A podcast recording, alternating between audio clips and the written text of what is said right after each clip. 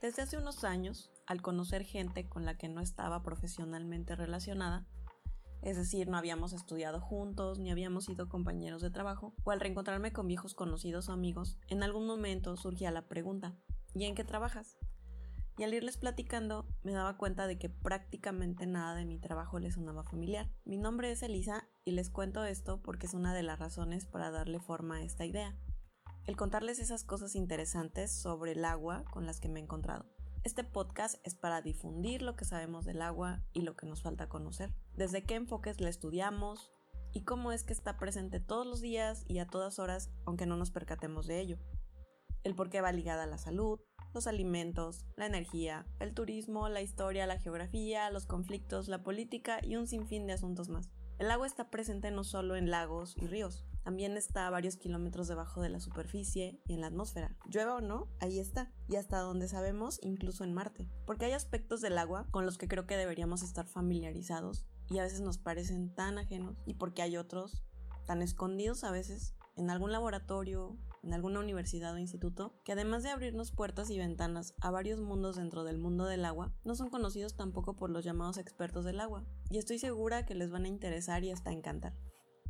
Son tantos temas que la tocan tantos aspectos que atraviesa que es difícil seguirle el paso. Trataremos de abordar todo lo anterior con ayuda de invitados, que nos van a contar un poco de la pasión que les despierta y las razones por las que dedican su vida a ella, y que han tenido experiencias muy valiosas que no deben perderse. Esa es la segunda razón, que a veces ni siquiera se ha podido escribir sobre esas experiencias para transmitirlas, y que le servirán a muchos en muchos campos, todos los que el agua toca. El título bueno, la intención es que refleje lo vasto de estos alcances. Mare magnum literalmente significa mar grande, aunque también se usa para denotar abundancia, grandeza o confusión. Y es que sabemos tanto y tan poco del agua y lo que sabemos lo tenemos tan ordenado para algunos y tan caótico para otros. Y si no me creen, den un vistazo a una imagen satelital, o a un mapa de una red hidrográfica, o a un mapa de los acuíferos, o a una red de agua de cualquiera de las ciudades más grandes del mundo. Y así podríamos mencionar otros ejemplos. Como ya dije, el agua es objeto de pasión, por ella se sufre a veces y se requiere paciencia para aprovecharla, y porque estudiarla da satisfacciones que ninguna otra cosa en el mundo da. Nunca se le controla realmente, y la prueba la tenemos cada temporada de huracanes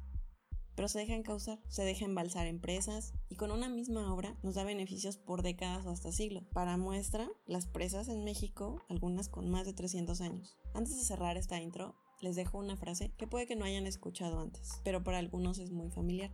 El hidráulico ha de ser ante todo algo así como un psicólogo del agua, un conocedor profundo de su naturaleza.